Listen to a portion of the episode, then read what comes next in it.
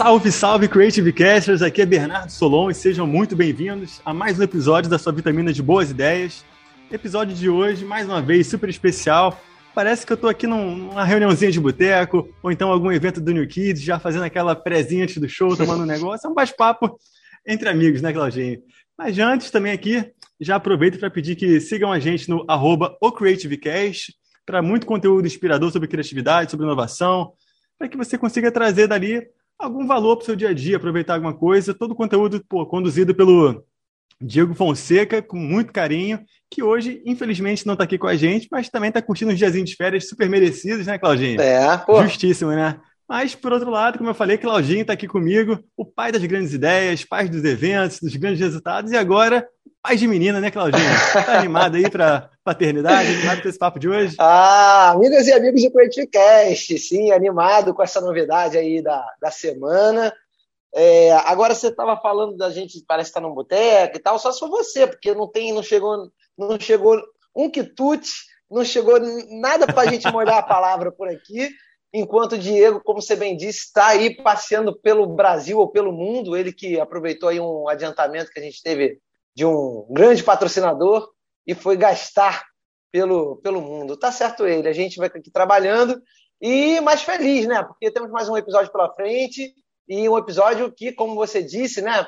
Estamos em casa, estamos entre amigos. É, só falta no final a gente fazer uma batucada boa. Exatamente. E além dessa fera aí, Claudinho, hoje a gente tem aqui um cara que é a representação perfeita de, de alguém gente fina, aquele cara boa praça, bom coração. E, pô, quando eu fiz o convite, não pensou duas vezes em aceitar, pô, cara super gente fina, humilde. E acho que é justamente por esse carisma, essa simpatia, sempre prestativo, que hoje ele colhe os frutos pô, de muita dedicação dentro não só do universo audiovisual, mas na vida, né, cara? Um cara que está sempre rodeado de, de amigos, boas histórias, boas risadas. Cara, roteirista, diretor, produtor, baterista, professor, palestrante. Vai contar para a gente hoje aqui um pouco da sua trajetória profissional, um pouco da sua vida, é, todos os desafios né, de trabalhar com arte, principalmente aqui no Brasil, a gente sabe que não é nada fácil. Contar um pouco do, da sua rotina, seus planos para o futuro. Então, pô, seja muito bem-vindo, meu grande camarada Rodrigo Galha. Fala aí, meu irmão. Pô, meus amigos, boa noite. Muito obrigado aí pelo convite. É uma honra estar aqui entre amigos, como estamos, estávamos falando.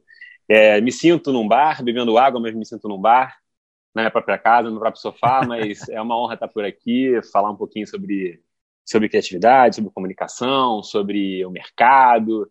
Então, além de poder falar sobre o mercado e falar com pessoas que, que você já tem um convívio, já conhece de outros carnavais, literalmente, é, é, é, muito bom estar, estar aqui com vocês. Agradeço muito o convite. Como você falou, não pensei duas vezes. É sempre muito bom estar entre amigos e falar sobre o que a gente gosta, sobre o que a gente ama, sobre o que a gente trabalha também. O trabalho, no caso, vem né, nessa ordem mesmo. Ama, gosta, e o trabalho vem no final e tá tudo certo. Pô, maravilhoso, cara. Vamos bater um papo, então, porque acho que tem muita história legal aí para compartilhar. Mas antes, solta a nossa vinheta aí, galera. Creative Cast a sua vitamina de boas ideias. Pô, seja bem-vindo mais uma vez, cara. Pô, prazer de verdade ter você aqui com a gente no, no Creative. Como eu disse, a ideia hoje é mergulhar um pouco assim na, na tua carreira. Acho que o audiovisual está num momento super importante, ganhando cada vez mais espaço né, nas empresas, mais importância.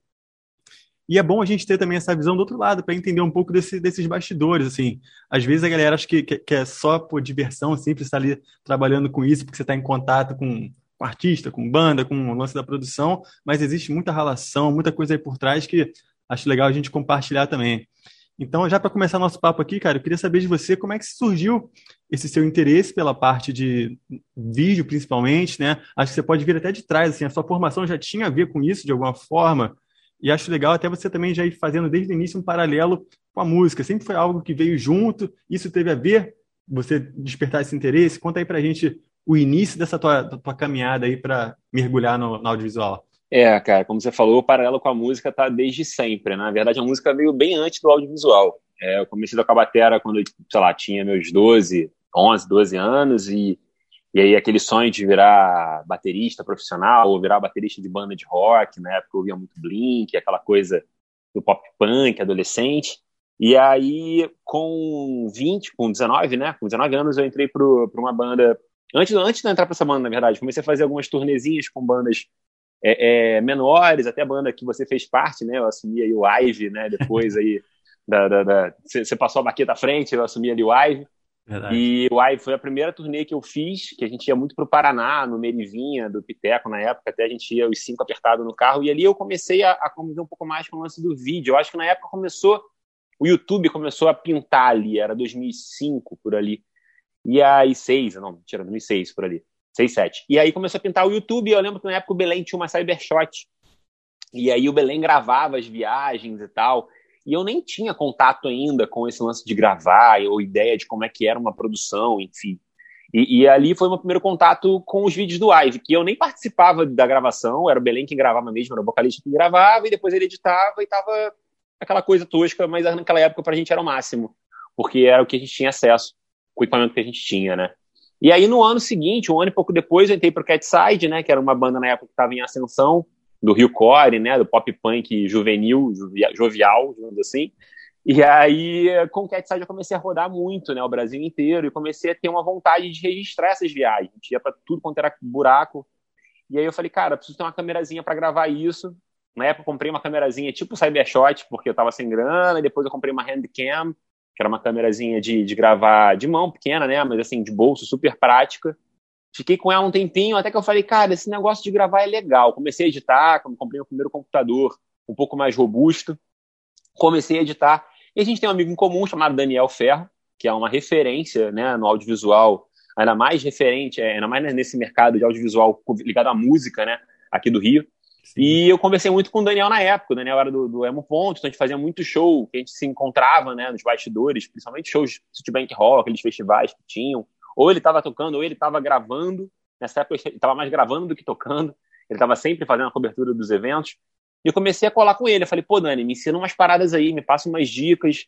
E ele foi um cara que me ajudou muito no início. Ele me, ele me deu muito caminho das pedras ali. Eu sou muito grato ao, ao suporte que ele deu ali é, por mais que eu estava na época na banda, então eu não estava com tanto tempo para isso, mas sempre que eu tinha algum tempinho, eu trocava uma ideia com ele, era e ele era muito parceiro de me dar muita dica.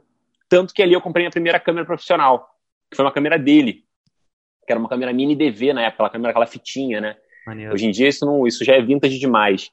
A gente é muito cringe falando sobre, sobre essas coisas, mas é isso mesmo. Aí eu comprei uma câmerazinha dele, que era essa mini DV, e aí a partir dele eu comecei a fazer trampo mesmo. Comecei a vender o meu peixe enquanto videomaker e em paralelo com a banda até que lá por 2010 a banda já não estava performando tão bem, rolaram uns problemas internos ali, umas, uns, umas discussões internas, e eu comecei a ver que eu estava ganhando muito mais dinheiro fazendo vídeo para outras bandas do que vivendo da, da, minha própria banda. Mas uma parada maneira, cara, sem querer te cortar rapidinho, que eu, eu acho que eu até comentei isso com o Matheus também no papo, que eu vejo, assim, que toda a galera da nossa geração ali, por ter criado esse background de, de underground, de, porra, ter que meter a mão na massa. A gente organizava o show, se virava. Porra, a gente que a bater, a gente era nosso próprio hold, se virava em tudo que tinha obsessão. Uhum. A gente meio que traz um, um background ali de, de, mão na massa mesmo, tá ligado? Então, porra, você se interessou ali pelo vídeo, já meteu a, a cara, é isso, vamos correr atrás, sabe?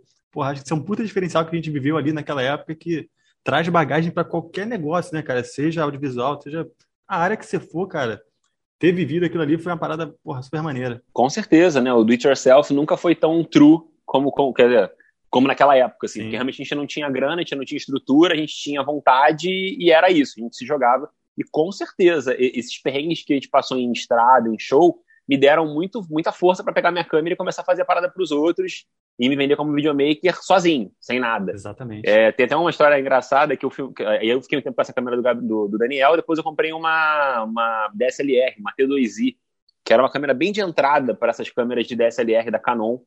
E aí, cara, eu fui fazer um casamento. Eu fui um casamento sozinho. E foi, foi a maior roubada. Eu tinha, cara, eu tinha 20 anos, sacou? Como é que eu fecho um casamento com uma T2i e uma, duas lentes, sacou? Porque você tinha 20 anos, por isso. É, eu acho que era, Você não sabia o que eu estava fazendo exatamente. Totalmente inconsequente, cara. Totalmente sem noção da merda que eu poderia estar fazendo para a vida das pessoas, sacou?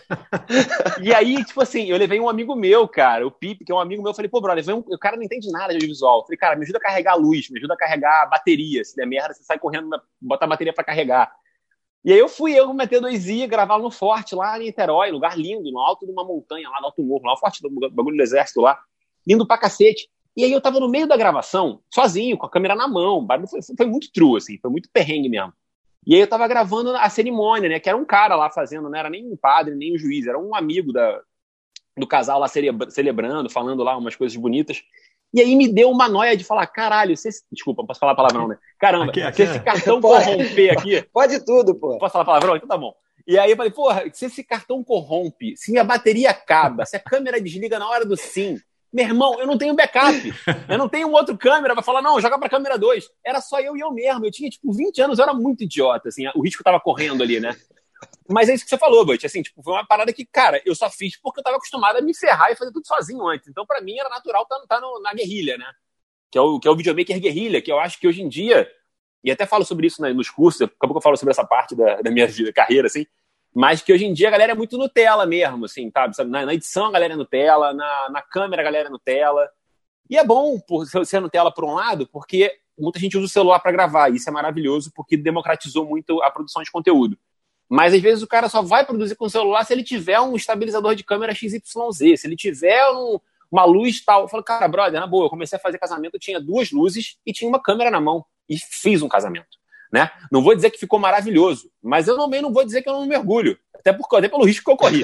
Assim, deu tudo certo. Então eu falei, caraca, valeu a pena essa porra, porque eu botei a cara a tapa, eu, eu, eu me, me, expus pra caramba, porque se eu perdesse aquilo ali, cara, eu ia ser processado. E minha carreira ia acabar no primeiro, no primeiro ano a Vera, sabe? Então. Galha, por curiosidade, é, os clientes pagaram. Sim. Pagaram o trabalho. E, e, rendeu algum outro trabalho, esse, esse aí, não. de algum amigo? não rendeu, não rendeu. Não. não. Ah, mas tudo bem. Mas, mas pagaram, foi tudo Não, certo. pagaram, ficaram satisfeitos e tudo, cara. Mas assim, a, o, o, lance todo é, depois desse, eu falei, cara, eu não quero fazer casamento. Até porque o casamento é, é um nicho no, na, na, área do audiovisual, que é uma parada que é, hoje em dia é muito superfaturada, super mega produção. E eu não tinha noção que eu tava cobrando, tipo, 10 vezes menos que uma empresa tava cobrando para eles, sacou? Então eles sabiam o risco que eles estavam correndo no final das contas. Eles pegaram um moleque de 20 anos com a sua segunda câmera profissional para fazer um evento sozinho. Que o cara que eu levei ficou no carro dormindo na hora do casamento. Filho da puta, desculpa, o, o maluco me, me deixou na mão. Eu falei, brother, me ajuda a montar. Ele ajudou a montar. Ele falou, pô, tô com sono, vou pro carro. Eu falei, beleza, daqui a pouco tu volta. Casamento comendo solto e o cara no carro dormindo. E eu acabei no bolso falei, caraca, essa porra não pode acabar, o cartão não pode acabar, o cartão não pode corromper. Graças a Deus, a T2zinha aguentou muito, fiel, firme ali, mas foi perrengue. Mas, é, retomando aqui o fio aqui da, da, dos anos, né? Dali da T2i, eu comecei a fazer muito vídeo para outras bandas, comecei a ganhar um dinheirinho legal, porque foi legal essa época, em 2010, porque não existia ainda essa democratização que existe hoje em dia. Foi legal para mim, no caso. Hoje em dia é legal também ser democrático, mas na época não tinha esse lance do celular gravar bem, todo mundo tem uma câmerazinha, todo mundo tem um primo do sobrinho, do irmão de 15 anos que faz de graça. Não existia isso, né? Então eu consegui fazer vários jobs legais e cobrando um valor razoável. Que eu consegui fazer a minha, a minha empresa, na época que eu estava montando uma produtora, meio que começar a gerar um capital interno para eu, re, eu reinvestir esse dinheiro. Eu comecei a comprar outras câmeras, comprar outros computadores, ou melhorar meu computador na época, comprar outras luzes. O que, mais uma vez, no esquema do it yourself, no esquema tipo pesquisando, na época não tinha esse lance que a gente tem, bota no Google e aparece em um segundo tudo que você quer. É óbvio, existia o Google, mas não era como é hoje em dia, era muito de perguntar para amigo, pegar referência. E aí eu comecei a investir até que em 2012 eu já tinha um portfóliozinho, não, 2011 mesmo, já tinha um portfóliozinho razoável. Eu fui para o Sport TV, é, fiquei no Sport TV dois anos e pouco, cuidando dos sites do Sport TV, dos vídeos que iam para o site. Depois fui para a área de promo, que é aí que minha carreira deu uma virada. Que eu fui trabalhar com comercial. Eu adoro falar sobre isso porque isso linka muito com o que eu vivo hoje em dia. O, quando eu fui trabalhar na área de promo da Globosat, que é a área de comerciais da casa, eu fiz comercial para o Globo, para o Sport TV, para o Combate, para o PFC. Cara, foi todos os canais, menos Forman, Playboy TV, etc. Graças a Deus. Fui só para os canais que são family friendly, digamos assim. E aí, cara, foi muito legal essa época, porque eu comecei a lidar com, com a necessidade de sintetizar ideias, né? De ter que contar ideias em 30 segundos, 45, 1 minuto, às vezes 15 segundos, né? E e era difícil às vezes, porque tinha um roteiro? Tinha, mas às vezes tinha muita imagem legal, muita, muita cena bacana. E eu queria botar no vídeo, só que, cara, não cabe. O meu, meu tempo de break é 30 segundos. E aí eu tinha que me virar para fazer aquilo ficar interessante em 30 segundos, né? E o que, que o digital hoje em dia é, né? Fazendo já esse paralelo, depois eu volto um pouquinho, mas já trazendo para o momento atual, assim. Eu falo sobre isso muito nas palestras que eu dou em relação a, a, a tempo. O que, que é o, o digital? Não, o que, que é a nossa vida hoje em dia? O que, que é de mais valor que a gente tem? É o tempo. Então, se eu exijo que o cara assista um vídeo meu muito longo, eu vou estar exigindo muito do tempo dele, que é o que ele tem de mais valia assim, na vida dele. Então, eu não posso exigir que o cara me, me doe do tempo deles, a não ser que ele seja realmente um fã muito grande do meu conteúdo. E no digital, pela democratização da produção de conteúdo, quanto mais você dificultar o, o consumo ou aumentar a necessidade de, de, tempo da pessoa naquele consumo, menos ela vai ficar. Então, é, naquela época, eu tive que começar a trabalhar na minha cabeça que, tipo, não é porque o take é lindo, porque eu tenho uma baita imagem bonita de uma praia maravilhosa, paradisíaca, linda, que esse take tem que entrar no meu vídeo. Eu tenho que contar uma história em 30 segundos. Não é uma história, não é só um take bonito. E aí, a partir dali, eu comecei a ter mais esse, esse olhar para o digital. É, não sei se estou me alongando muito, mas eu vou falar só. Um exercício de desapego também, né, cara? Total. Assim, você, às vezes você é totalmente apegado ali, uma porra, mas faz parte. Às vezes você entrega ali o que tem que ser entregue, é feito, é melhor que perfeito. Meio clichê, Exatamente. mas faz muito sentido. Mas é verdade, mas é. é verdade. E vou te falar, às vezes fica perfeito. É só porque o seu feito não necessariamente é o, é o melhor né? Porque você acha que aquele take tem que ser, mas, cara, às vezes você fala, putz, cara, esse take é lindo, de fato ele é lindo. Mas se você tirar ele, a história fica tão bem contada quanto. Exato. Né? E, e aí, e, e tá valendo. E, então, assim, é, fiquei na, nessa área de promo mais uns três anos, depois fui trabalhar na produtora que era 100% digital, que era Paramaker, na época do Felipe Neto, né? Felipinho Neto não chegou a ser meu, meu patrão, porque quando eu entrei ele tinha vendido para um grupo francês, o Ibidia, então, eu trabalhei muito com o Felipe nessa época, porque ele ainda tinha uns vínculos de produção com a, com a produtora, então eu dirigi muito o Felipe nessa época. E aí eu fui para ser diretor. Eu era editor antes em promo, fui para ser diretor. Fiquei ali como diretor uns dois anos, dirigindo coisa para vários canais de marca, tipo Ubisoft, que é um canal de game, IGN, que é de game, Parafernália, é, Leroy Merlin, Adoro Cinema, a Hypeness, cara, muita coisa. E aí, depois de um ano e meio como diretor, eu virei head da área de produção, da área de direção virei chefe da, da criançada toda. É, eu brinco que a criançada porque a galera era muito nova, assim, e é, e é um problema desse mercado, né, cara? Porque é, é um mercado que se exige, exige muita qualidade por conta da, da competição de, de produtores, muita gente produzindo, né? Só que não se remunera da maneira adequada. Então a gente tinha um time muito grande, muito júnior. Eu tinha 24 pessoas embaixo do meu guarda-chuva. Eu era chefe de 24 pessoas. E eu não tinha coordenador. Caramba. É, pois é. Era eu e a, era eu e a criançada. E é tipo assim, eu falo criançada não é pejorativo, não, tá? É porque a galera era, era muito nova mesmo. É, e, e, era uma galera braba, assim, uma galera muito correria, era, era muito legal ver o empenho da galera, porque a galera tava muito nessa pegada, muitos eram de faculdade de cinema, e muitos fizeram UF e tal, e UF não, também não, não tinha uma estrutura tão maneira, porque é pública, a gente sabe como é que é a universidade pública no país, mas a galera era muito sangue nos olhos, isso era muito legal de trabalhar com essa galera, porque a gente via que é uma galera com sangue novo e que estava topando tá ali por uma verba não tão maneira de remuneração, infelizmente. Mas era uma verba que era que, que, que tinha, né? E, e, é, e, era uma oportunidade que eles não podiam perder. Eles estavam produzindo conteúdo para marcas legais. Enfim, ali fiquei quase quatro anos e meio nessa produtora, até que, cara, rolou um lance deu meio que falar, cara, preciso dar uma parada.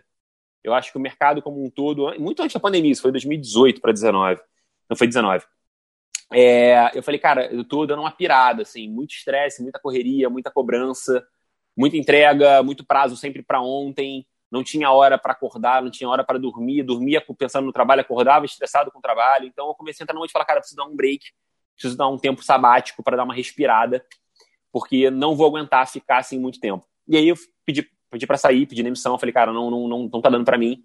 E resolvi tirar um, um tempo sabático. Foi um tempo muito longo, de exatos um mês e meio porque não, não deu. Assim, na verdade, não é que não deu. Eu, antes de sair, eu encontrei com o meu chefe atual num carnaval. Ele é meu amigo de época de Globosat, ele era editor comigo no Globosat, hoje em dia ele é gerente no Globoplay. E a gente se encontrou no carnaval, aquela coisa de, ah, vamos marcar uma cerveja, vamos marcar, vamos marcar. Isso foi no carnaval. Em maio, quando eu fui pedir a emissão, eu marquei um papo com ele. A gente foi bater um papo de bobeira num, num bar aqui em Botafogo, umas 9 horas da noite, numa quarta-feira, saiu na quinta-feira, quase 5 da manhã. E aí já saiu se abraçando, se beijando, vamos trabalhar junto, vai ser maravilhoso. Eu falei, putz, era meu período sabático. Mas tá tudo bem também, não tenho do que reclamar. E aí, em 2019, eu entrei pro Globoplay para fazer meio que uma gestão de projetos. A área que eu fui trabalhar, que é a área de, de marketing e da área de criação, né, é marketing e criação, era uma área que estava começando a crescer, a se estruturar, porque é uma área separada da área da Globo de produção de, de conteúdo para divulgação dos produtos. É uma área do Globoplay mesmo. E aí é uma área que ainda estava começando a se estruturar, então eu entrei meio como gerente de projetos ali. Como eu já tinha essa experiência de head antes, de lidar com outras áreas, e, e eu tinha essa noção, esse know-how de, de, de, gerir mesmo, né, pessoas e tal, entrei como gerente de projetos e fiquei um ano nessa função. até que eu comecei a ter mais uma, umas reflexões de, putz, cara, eu sou um cara muito criativo para ficar fazendo projeto, processo, é, burocracia, né?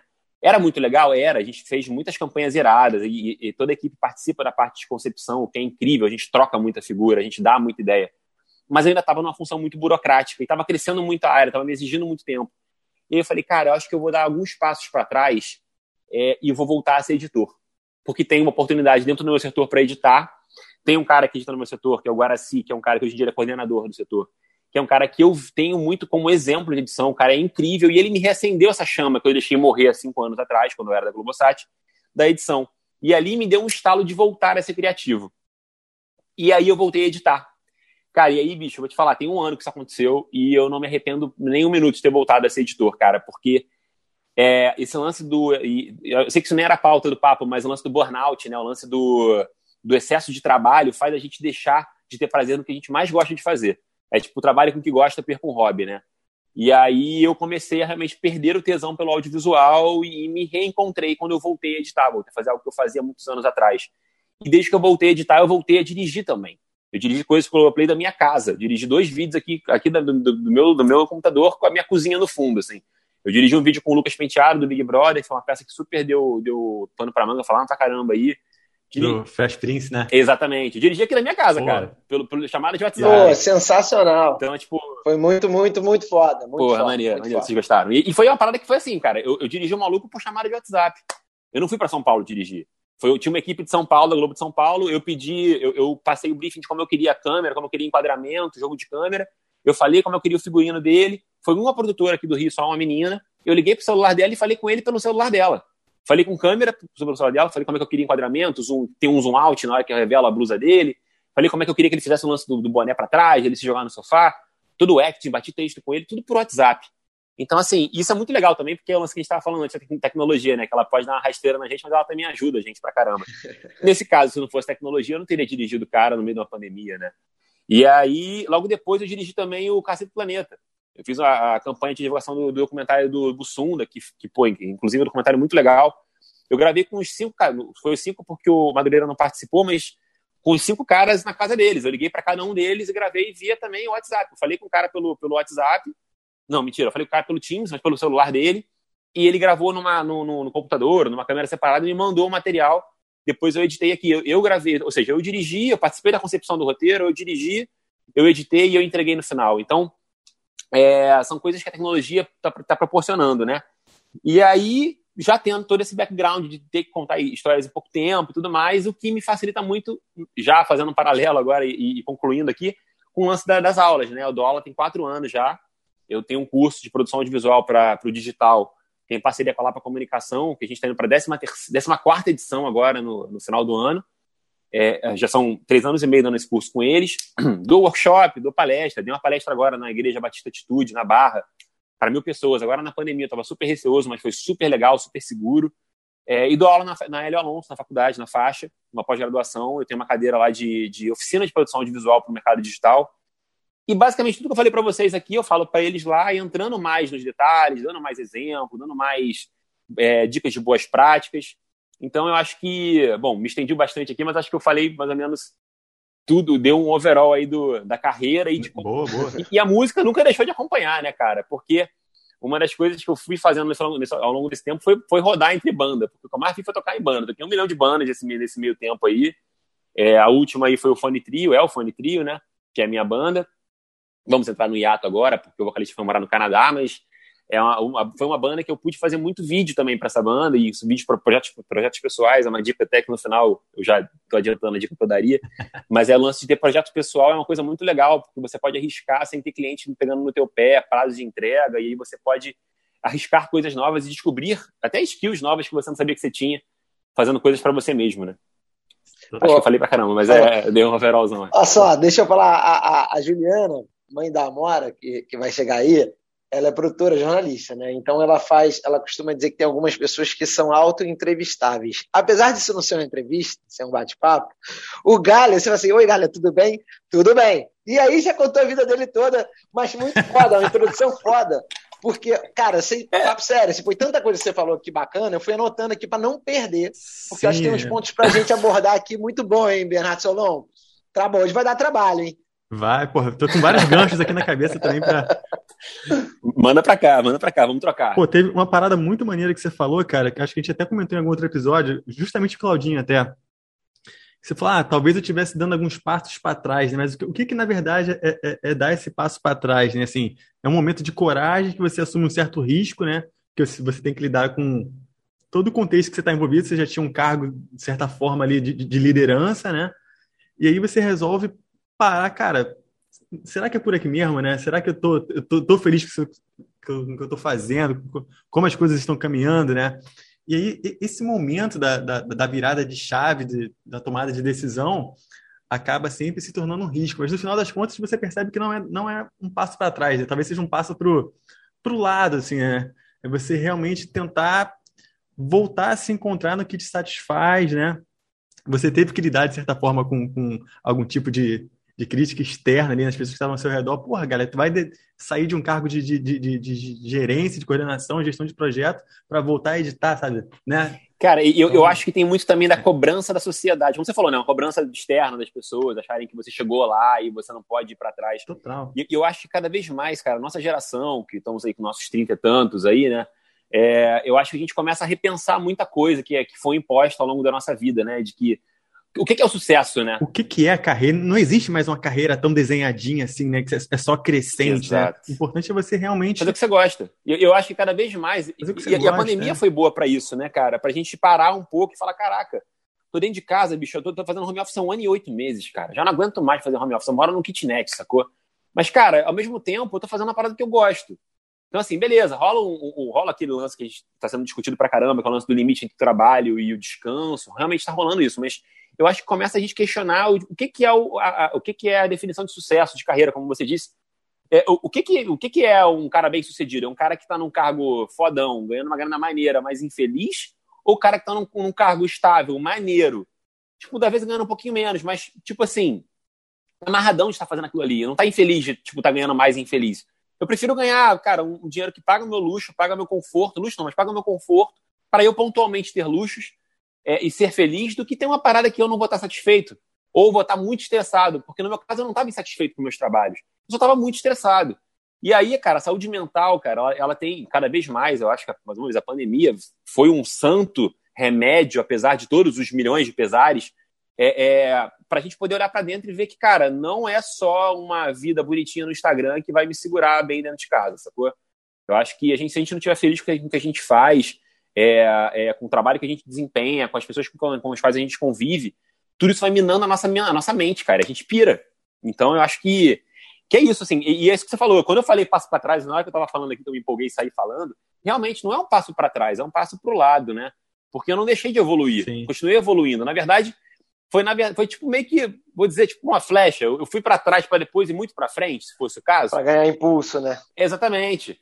Então, então tipo. Ou então para abrir o ângulo, né? Falando aqui de. Você foi para abrir, abrir o ângulo, né? Ver as opções que você tinha e tal. Tem muito isso. A gente fala, inclusive quando está falando de luxo e de, de conforto para pagar nos, né, os, algum seu conforto e tal, até isso passa a ser relativo, né? Quando você está muito estressado, como foi aquele período que você falou que, pô, cara, não aguentava mais, fiz, tive que parar. Você, pô, vou parar, vou me programar financeiramente para me segurar um tempo, vou reduzir algumas coisas, vou segurar a grana em algum lugar, você não, isso não te dói tanto. Então, assim, até o, o, o que é conforto, o que é luxo, né? Tipo, o que, que te dá prazer, isso, isso é, é, é relativo. Você abre mão de, pô, é aquela história que a gente fala, às vezes você trabalha, trabalha, trabalha para ganhar uma grana, pagar férias, para você eh, ficar férias caras que, vão, que não vão te, te deixar satisfeito, para você voltar a trabalhar, trabalhar, trabalhar, para pagar outras férias caras que não vão. É um ciclo sem fim, né? Assim, é bem, e aí não tem jeito, é burnout. Você, você, você pira, joga tudo pro alto e, e, e precisa realmente de um tempo para respirar, né? Pois é, cara. E, e, e o, o, lance de você conseguir equilibrar a vida, a vida social com a vida do, do trabalho é muito importante. Você, você falou, né?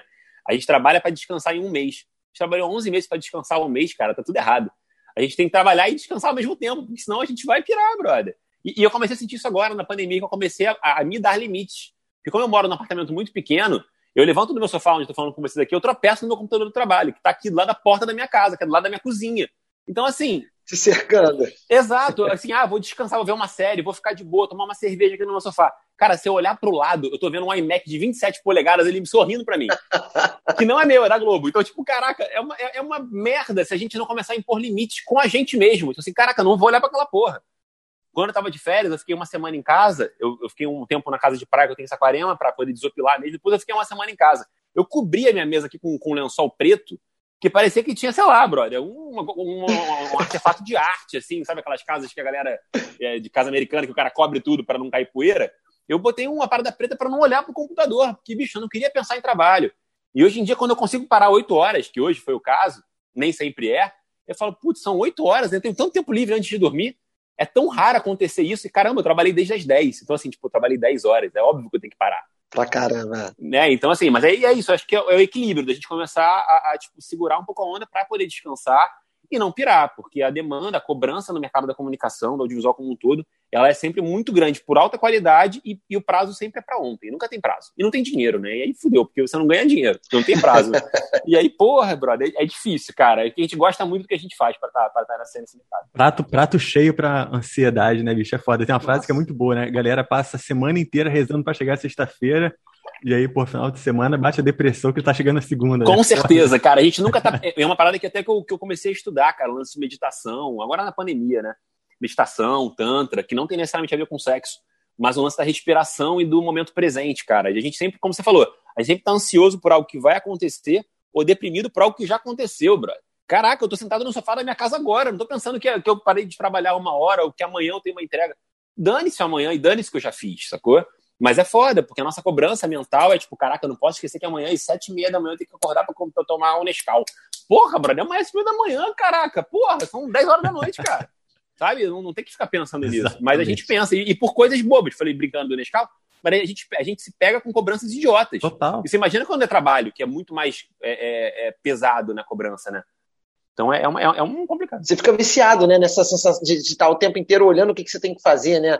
Você, teu, a tua mente ela fica viciada. Então, quando não é de trabalho, você vai realmente pensar no Nescau que você tem que fazer amanhã, ou que você tem que comprar porque acabou, porque vai acabar. Você está sempre pensando num problema que pode acontecer, né? É loucura, é loucura demais. É, eu acho que, e, e, nem sempre acontece. Nem, né? e nem sempre acontece. Você, perde... você sofre muito pelo que pode acontecer, né? E aí, muitas vezes, quando realmente acontece um problema, você já está tão estressado que você não tem nem é, condição de lidar com ele, porque você se preocupou tanto tempo antes com ele ou com outras coisas que você já está esgotado, realmente.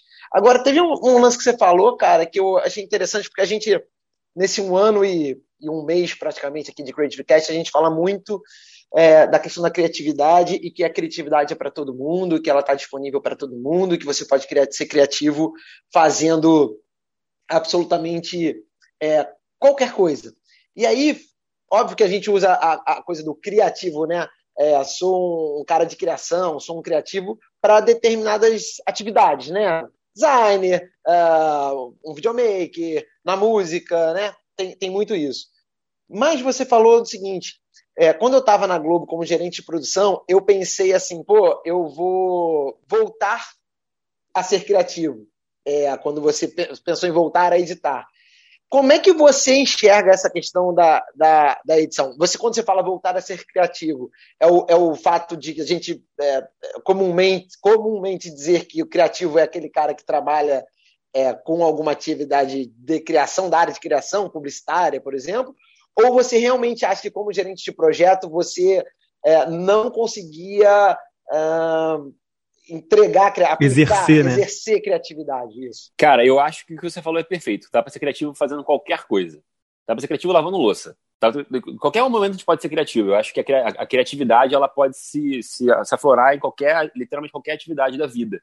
Mas o, o ponto da, dessa minha questão da minha, da minha carreira e o ponto que eu acho que eu tive em alguns momentos na minha carreira, até quando eu pedi demissão porque eu estava muito estressado, era que, assim, com excesso de demandas burocráticas e estressantes, a criatividade ela tende a ficar minada. E não é porque você se tornou menos criativa, é porque você está mais estressado, e mais ansioso, e mais deprimido, e mais tudo de ruim que sua cabeça pode produzir. E, consequentemente, você se torna menos.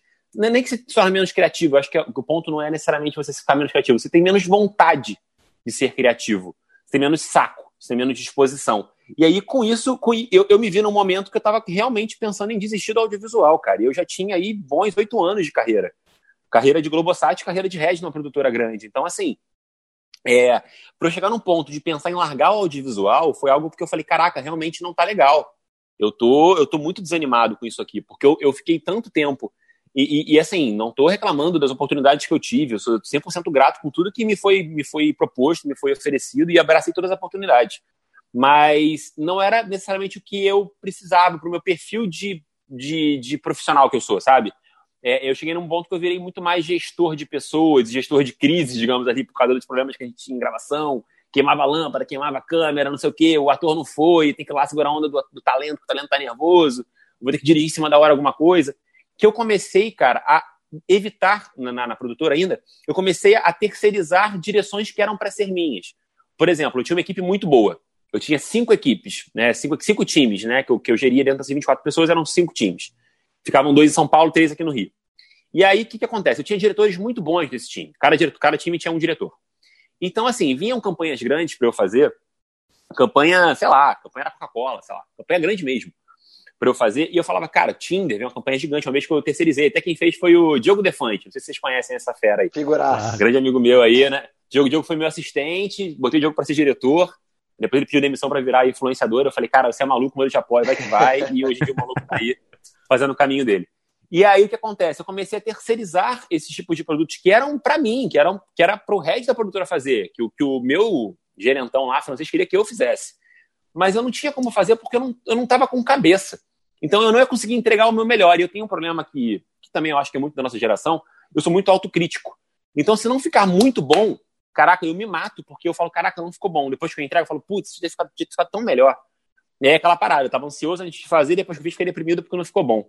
Então, na hora que eu estava fazendo, eu não estava ali também. Entende o que eu quero dizer? Então, é, é uma parada muito, muito complicada, porque é, eu acho que, voltando ao ponto da pergunta, o excesso de estresse, excesso de trabalho, às vezes mina a criatividade porque você não consegue.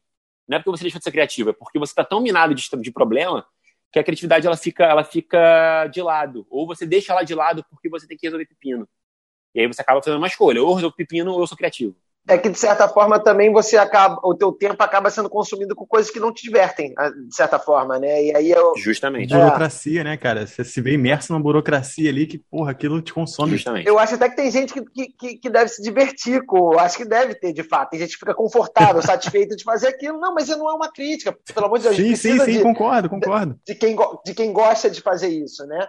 Mas realmente, assim, é uma questão de, de, de perfil mesmo, né? Isso. É mais isso. A galera da produção, a galera de produção como um todo, trabalha com produção mesmo, a galera é muito sangue no olho, a galera tá ali para resolver pepino, cara. E eu, eu tenho amigos, tem uma amigona minha, Ale Bezerra, que inclusive era, era gerente de produção na produtora que eu era. Ela era head de produção, eu era head de vídeo, então a gente era para o tempo todo, assim. Cara, ela não tem um problema em set que ela não resolve, ela resolve assim, ó. E é uma parada que assim, o mundo tá acabando, ela faz assim, pum, ela resolve. Caraca, bicho, que talento para resolver os problemas, sabe? Para organizar e para resolver. O talento que eu, eu tentava ter, mas por eu ser ansioso, por eu também entender de todas as pontas do projeto, eu ficava maluco. Eu falo, caraca, eu essa porra não. Sabe, às vezes não anda, porque você tá com tanta coisa na cabeça, que, cara, ou eu sou criativo ou eu sou.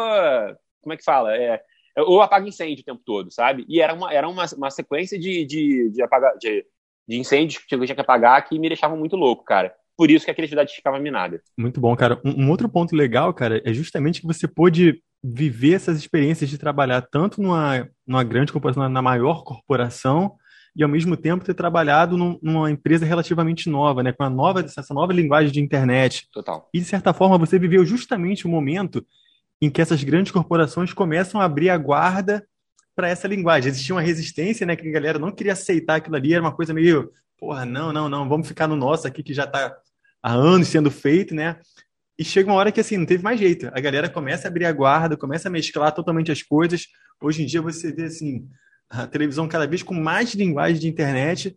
Como é que você enxergou esse momento dessa passagem? Justamente acho que você também trouxe muito do, do que você viveu ali na, na, na, na Paramaker e tal para, para a Globo em si, né, cara? Para, para as grandes campanhas, para as coisas da, as próprias da, da, da, da, emissora em si, né? Sim. Então, assim, como é que você viveu e, e, entendeu esse momento, né, dessa transição e dessa aceitação? Cara, perfeito o teu, teu ponto. E, e, vou te falar que eu tive muita sorte. Eu acho que eu tive muita sorte de estar nos momentos certos, nos lugares certos. Assim.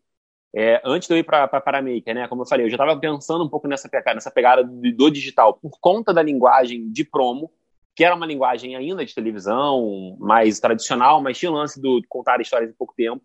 Mergulhei no digital, que para mim era um mercado 100% novo, e ainda mais como diretor. Antes eu era, eu era editor profissionalmente, já era videomaker, mas não era diretor full-time. Virei, virei diretor full-time, editava só os últimos cortes dos meus vídeos, porque aí já é aquele preciosismo do, do cara que também é editor, né? Dava sempre aquele último tapinha antes de ir pro ar.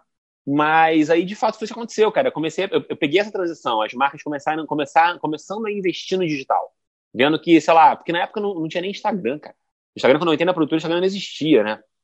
Ele começou. Hoje em dia tem produtora só focada em TikTok, Exato. né, cara? Assim, isso é muito doido, cara. Exato. A parada é muito doida. Então, assim, eu, eu, eu, eu, tava, eu tava no olho do furacão ali da, da produção audiovisual pro digital ali naquele momento, né?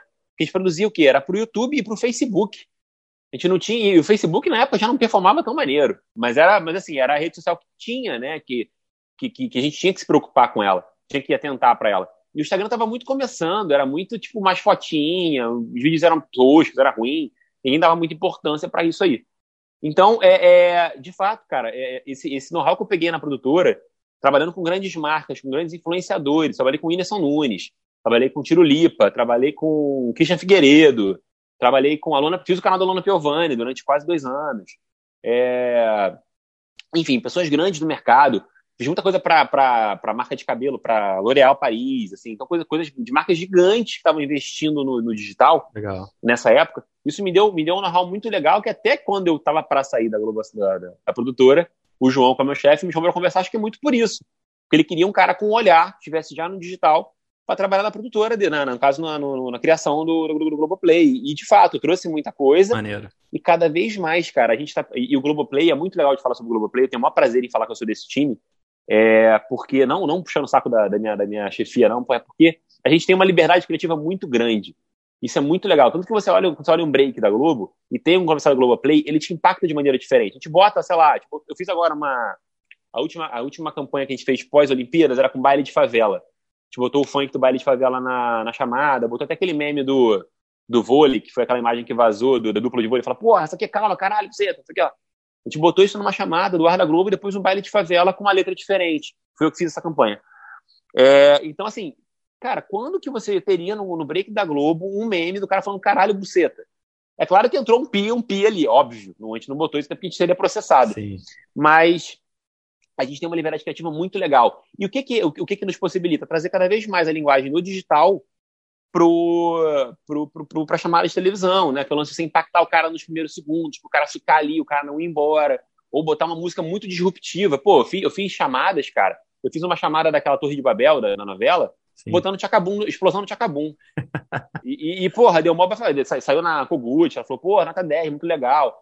É, e, e, cara, eu fiz uma outra campanha há pouco tempo também, que era pro, pra Desalma, que é uma série de terror, nossa, muito legal até. Botando uma música do, do, do Cristiano Araújo e uma música do Melim, música fofa com uma série de terror, bagulho super trash, punk, assim. Então são liberdades criativas que a gente tem que o digital já fazia, né? Que é uma coisa que o, que o YouTube proporciona, se antes qualquer um você inventar uma parada muito doida e botar a gente pode fazer isso no Globoplay. Então, é, é, não só eu trouxe isso de alguma forma, mas eu acho que realmente, como você falou, as empresas abriram o olho para que essa linguagem do audiovisual digital é, viesse cada vez mais para o audiovisual tradicional, né? para a televisão clássica que a gente está acostumado, caretona. É, e aí dá uma, dá uma trazendo algo mais disruptivo, né? algo mais diferente, algo que a, que a molecada vai ver e vai achar legal, a coroada vai ver e falar, putz, diferente, sabe? não é algo para chocar, mas algo para chamar a atenção, de alguma sim, forma. Sim. E é muito perceptível, assim, é óbvio que a gente trabalha com isso, isso a gente, a gente observa um pouco melhor, a gente tá, tá mais atento a alguns detalhes. Mas, no geral, mesmo que as pessoas elas não tenham um entendimento do que está acontecendo, eu acho que chama muita atenção. Você citou aí algumas campanhas, eu acho que quase todas eu vi, quase todas é, é, é eu lembro, é, e todas são, são, de fato, uma linguagem muito diferente. E o mais louco é que se a gente falar de mais ou menos sete anos atrás, é, 2013, por aí, né, sete, sete, oito anos atrás, eu fazia um projeto, tinha um programa na, na, na Bit 98, que é uma rádio do Sistema Globo. Apesar de ser é, do Sistema Globo, há uma distância muito grande né, entre, entre. Mas há também, tem algumas diretrizes e tal. E lembro que nessa época, acho que no jornal também, o Globo tinha muito, você não podia, por exemplo, divulgar links do Facebook. A rádio é, até tinha o canal, e aí teve uma época que baixaram lá um, um, uma determinação que não se podia, porque é, o Sistema Globo como um todo olhava é, a concorrência das redes sociais. Ou seja, é, era meio, se você for pensar, o que as gravadoras tentaram fazer com o digital há um tempo atrás, com o surgimento do Napster. Né? Brigaram, brigaram, brigaram, perderam a briga e hoje se reinventaram. Que bom que, que não só o Sistema Globo, mas todo, todos os, os, os canais de TV aberta, acho que eles, que eles observaram isso a tempo de não caírem num, num buraco. É natural que, de fato, divida a audiência, divida né, a atenção do, do público, né, os diversos meios, não tem jeito. Mas é isso, tipo, como é que eu, como é que eu jogo junto com isso? E de fato, assim, cara, o Globoplay é realmente, os, as, as, as campanhas do Globoplay são realmente, é, não passam despercebidas. Você pode até não gostar, não entender mas elas não passam e, é e, elas têm exatamente essa linguagem que talvez algumas pessoas nem saibam, porque não estão tão dentro da internet assim, mas que elas entendem que ali tem algo diferente, assim, cara.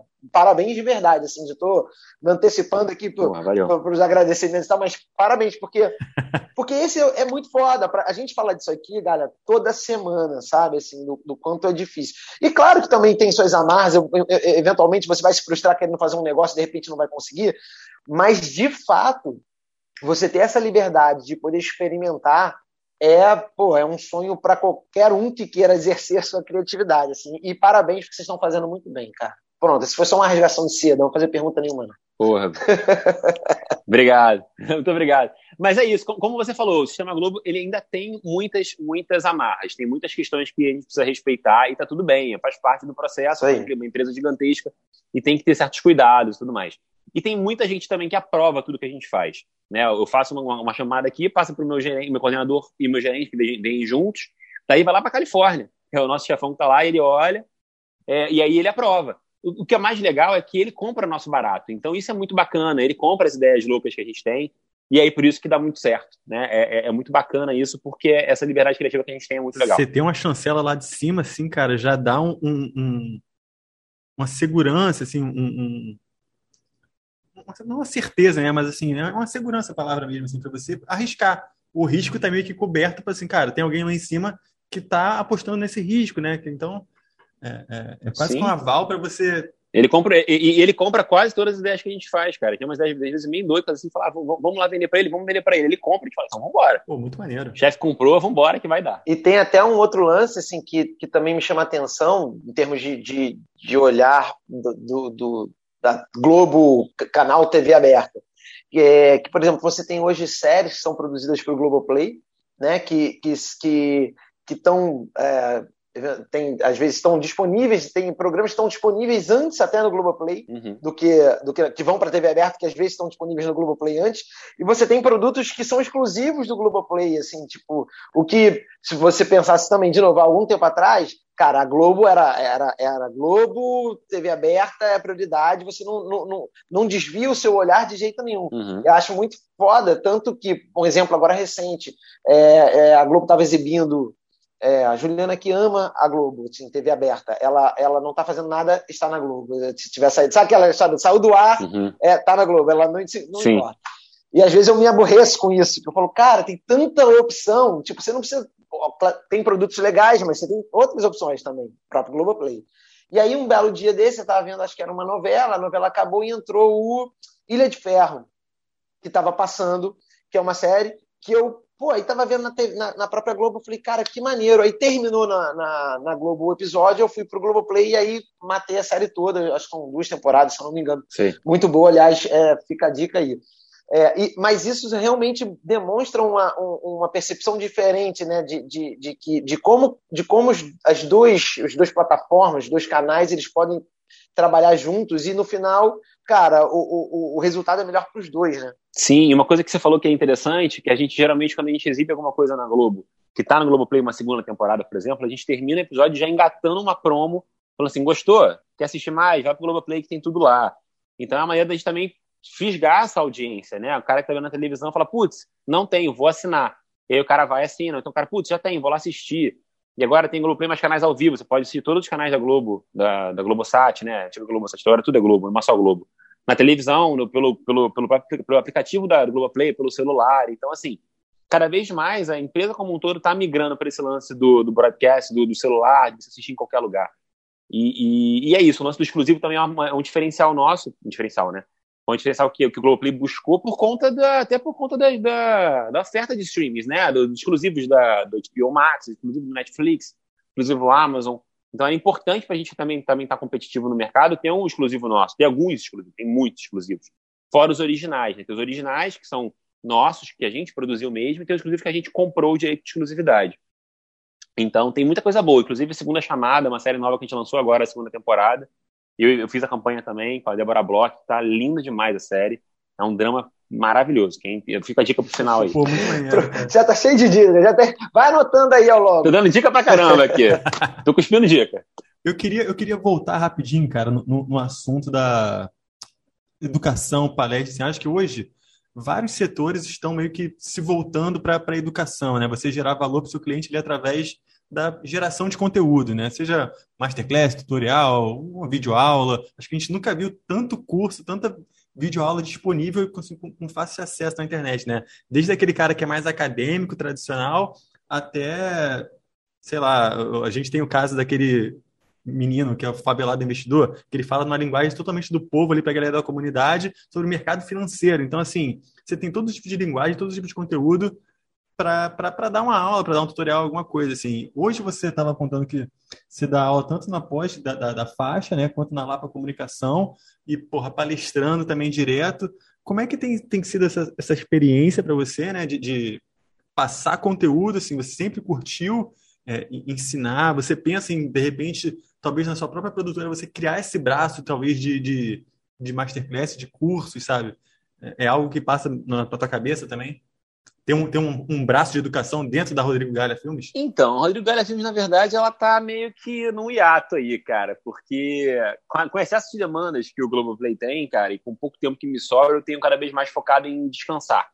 É, fora do meu trabalho, né? Então, assim, eu dei uma segurada boa. Até brinco que hoje em dia eu pego pouquíssimo frilo, e quando eu pego é porque, é porque vale muito a pena, porque tem só, só um paralelo, já vou falar sobre o lance das palestras, mas o, o lance do, do, do, do tempo livre para quem trabalha com audiovisual hoje em dia, pra, no, no, meu caso, que estou numa busca interna de autoconhecimento, dar uma segurada e tal, é, é, pegar frila é muito, muito complicado, porque eu tenho sempre o primo que faz mais barato. O irmão da, da prima, da sobrinha, que tem 12 anos e tem lá o celularzinho Exatamente. e o computadorzinho lá, ou edita no próprio celular, no CapCut, faz uma edição ali e faz de graça, né? Então, o nosso mercado ele, tá, ele é muito injusto por esse lado. Mas depois a gente pode falar sobre isso. Mas voltando à pergunta da palestra, da parte de educacional, cara, foi uma parada que eu me apaixonei de bobeira, assim. Na verdade, há quatro anos atrás, quando eu comecei, a, quando eu montei o primeiro curso com, na, lá na Lapa, é, eu montei assim, falei, cara, vou ver como é que vai ser. Eu vou falar sobre o meu dia a dia, eu gosto muito de falar sobre isso, já estudei muito sobre isso, então vamos, vamos lá, vai ser legal. Eu dei o primeiro curso, cara, e foi muito bacana, assim, foi um foi em 2000 Não era um curso tão técnico assim, né? Ele não era focado em edição. Então, na verdade, o meu curso ele, ele é bem abrangente. Eu falo, da, eu falo de conceito, eu falo de pré-produção, eu falo de produção, eu falo de filmagem em si e falo de pós-produção. Entendi. Mas eu não tenho como ensinar o cara a editar num, num, curso tão curto, né? Sim. Então, assim, o que eu faço no o que eu fazia na época era presencial, ou seja, até o ano passado, é, o que eu fazia era o seguinte: eu tinha era, eram três ou quatro aulas, dependia do, da, do que a gente fechava lá de horas no espaço que a gente usava. Quando eram três aulas, por exemplo, a primeira aula era uma aula que eu falava muito sobre mercado, para contextualizar quem estava entrando. A segunda aula falava sobre produção, e aí eu começava a falar sobre ah, roteiro, ah, câmera, luz, celular, enquadramento, é, narrativa de. Todo movimento de câmera tem uma explicação, eu explicava o movimento de câmera, sabe? Ensinava uma, dava uma aula sobre narrativa cinematográfica, digamos assim é, no digital, né, para as pessoas na segunda aula. A terceira aula, ela era dividida em duas partes. A primeira parte, a galera montava um set de filmagem. Mentira. A, a primeira parte falava sobre edição. Falava sobre, sobre, montava vários exemplos de edição, falava sobre várias, sobre as melhores práticas, assim, as boas práticas de, de, de edição, é, e mostrava determinado. Na, na primeira aula e na terceira aula, eu falava muito com exemplos. Eu gosto muito de mostrar exemplos para a galera entender. Isso é um pouco mais palpável é, é, tudo que eu falo. E isso eu, eu, vejo muito como um problema de quem consome muita aula online. Tem muito exemplo, mas é gravado. Então você não tem como interagir com o cara quando o cara mostra um exemplo, quando a aula é gravada, no caso, né? E aí, tipo, na primeira aula eu mostrava vários exemplos de. de até porque na produtora, como eu trabalhei com muitos, muitos segmentos diferentes, culinária, entretenimento, é, é, dramaturgia, eu mostrava vários exemplos na primeira aula e já dava umas dicas ali. Porque eu, eu, vou falando sobre, sobre o que eu gosto, eu começo a, a ter insight, começo a cuspir ideia. E cuspir dica, né? No, caso, eu começo a dar um, um monte de dica no meio do, do que eu estou explicando. Então, na primeira aula, eu já conseguia mostrar muitos formatos e já dava umas dicas em relação à escolha de câmera, enquadramento, um pouco de edição. E aí, na última aula, nessa primeira parte da última aula, às vezes eu retomo algum exemplo da primeira aula, ou eu trago novos exemplos, trazia novos exemplos, para a galera entender como é que foi a escolha do editor. Por que, que o editor cortou daquela maneira aquele vídeo? Por que, que ele escolheu aquela trilha? Por que, que ele botou aquele efeito? E aí eu ia meio que desmistificando a edição. Porque não daria para ensinar. E se o cara usa o Premiere, o cara tem uma maneira de trabalhar. Se o cara tem o Final Cut, ele tem uma outra maneira de trabalhar. Se ele usa o CapCut no celular dele, ele tem outra maneira de trabalhar. E não tem problema, porque eu acho que a edição, voltando lá que eu falei do lance do editor Nutella, não é você ter um pack de, um pack de efeitos no computador que você bota lá um highlight, um monte de coisa voando na tela que vai ficar legal. Pelo contrário, isso cada vez menos é legal. O legal é você ter uma edição bem feita e você usar, sim, esse temperinho aí da, da temperinho Nutella aí, usar, usar ele com, com parcimônia, usar ele no momento certo. Não sair botando efeito. Menos, menos ferramental e mais referência, mais a sensibilidade. Mais conceito, mais narrativa é. e, e, menos firo-firo, sabe? Menos firula. E, só que a galera jovem começa a achar que firula é, é, é, a melhor parada. Então tem muita edição que você vê que você não consegue olhar um take inteiro, porque entra um efeito, entra outro efeito, aí passa pra cima, passa pra baixo, não sei o quê. Fala, porra, legal. Prendeu minha atenção, mas prendeu atenção do lado negativo, porque eu não entendi nada. Eu só fiquei assistindo até o final porque a parada ficou. Foi neurótica, foi, foi, foi como é que fala? Foi intenso demais, sabe? Não, não disse nada. Então, é. Mas de certa forma, isso também é meio, é meio um processo, é um processo, né? De, de, de, de talvez do cara encontrar o jeito dele. E, e, aí eu acho que esse teu papo do curso, obviamente, que você não tem como, editar, como ensinar o cara a editar, até porque isso tem várias ferramentas diferentes, mas o olhar, né? Treinar o olhar do cara, o entendimento de como ele pode aplicar aquilo é, é, é muito mais útil do não muito mais útil, mas é tão útil quanto o cara sentar e aprender a ferramenta realmente, que ele pode ali treinar e repetir, repetir sozinho, depois de ele pegar o jeito, ele vai embora né, na, repetição. Perfeito. Exatamente isso, cara. O, o você falou a palavra-chave, o olhar, cara. O que eu treino no curso é o olhar para a galera, tanto em relação à fotografia, quanto em relação à narrativa, em relação ao roteiro, em relação à edição. O cara ser mais crítico na hora dele produzir ou dele assistir. E uma coisa que é legal do curso, que todo mundo que sai do curso fala assim, putz, se for assistir um programa, fiquei reparando em tudo. É isso, repara na luz, repara no enquadramento, repara no, como o cara falou, repara se o corte estava no tempo certo. Coisas que o cara não teria essa, esse know-how se não fosse pela troca de conhecimento com quem já faz isso. Então, é, voltando à pergunta do Butch, em relação ao lance de ser mais ferramental e tal, na segunda parte da aula, eu montava um set com eles de gravação dentro da sala de aula. Eu botava, eu botava uma câmera num tripé, umas luzes disponíveis falava, galera, se virem, vocês têm uma hora para montar um set dentro de tudo que eu passei, né? Porque eu passo na, na, segunda aula, passo toda a técnica de iluminação, passo dos três pontos de luz, que é o princípio básico da iluminação, desde que, desde que o cinema é cinema. E aí eu falo, galera, se virem, tá tudo aqui. E é óbvio que ali eu vou dando mais dicas e tal, mas é muito legal a galera meter a mão na massa. Então a galera termina o curso tendo uma noção completa de pré, pós, um pouco do durante, que eu faço essa parte da, do, do ferramental, eu meter a mão na massa e colocar tudo lá para ver se funciona, e do pós, porque eu falo sobre esse lance do olhar, da, do, da galera se um pouco mais crítica sobre o que é uma edição. Porque edição não é efeito, edição é, é, é, narra, é, uma, é uma ideia sendo narrada de maneira mais natural possível. A edição boa você não percebe a edição. Se a edição está sendo muito perceptível, cara, tem alguma coisa errada. Ah, não sei que seja proposital, mas se você está sendo muito perceptível e está dificultando a tua, tua, tua, tua como é que fala assim, a maneira que você está consumindo o conteúdo está errado. É, mas é isso, então assim, eu acho que, que, os cursos que eu tento dar, até as palestras que eu dou, dei uma palestra agora, como falei no início aqui do papo, tem, foi no 7, 7 de setembro, dei uma palestra numa igreja batista aqui na Barra, na Atitude, para mil pessoas. É, foi uma coisa muito legal, porque são pessoas que não são necessariamente do mercado audiovisual, são da comunicação, mas não tem muita necessariamente, porque foi uma conferência de comunicação. E aí, cara, nessa palestra de 40 minutos, eu tentei falar sobre tudo. Eu falei um pouco sobre pré, eu falei um pouco sobre gravação, eu não falei como, como é que filmava, não falei isso até porque não daria tempo. Mas eu mostrei muitos exemplos de como é que dá para você fazer coisas legais com o celular. E no final eu falei muito sobre edição. Porque a edição, você pode ter uma imagem muito bem filmada, um ator muito bom, mas na edição tu pode jogar tudo no lixo. Ou você pode ter uma imagem muito mal capturada, um ator nem tão bom, e a edição você pode salvar. Você pode fazer do lixo ao luxo com uma edição. Então, é, é, é muito legal falar sobre isso. Eu sempre tento dar alguma palestra, algum workshop, algum treinamento dentro de empresa, que eu fiz em 2018 eu fiz alguns, é, em 2018 eu fiz alguns, algumas paradas assim, era muito de tentar dar, um, dar uma floreada total no, no processo, porque não é só uma ponta que, que influencia, todas as pontas são interligadas. Se você é muito bom numa coisa e é ruim na outra, procura alguém que seja bom na outra para te ajudar, ou procura estudar mais a outra para você ter um pouco de noção. É claro que se você é bom em tudo, você não é bom em nada. né? Aquela máxima, você não pode abraçar o mundo, mas tem que entender um pouquinho de cada coisa para poder fazer o trabalho, Sim. né? Não, não, não, não, descorregar na, na última curva, sabe?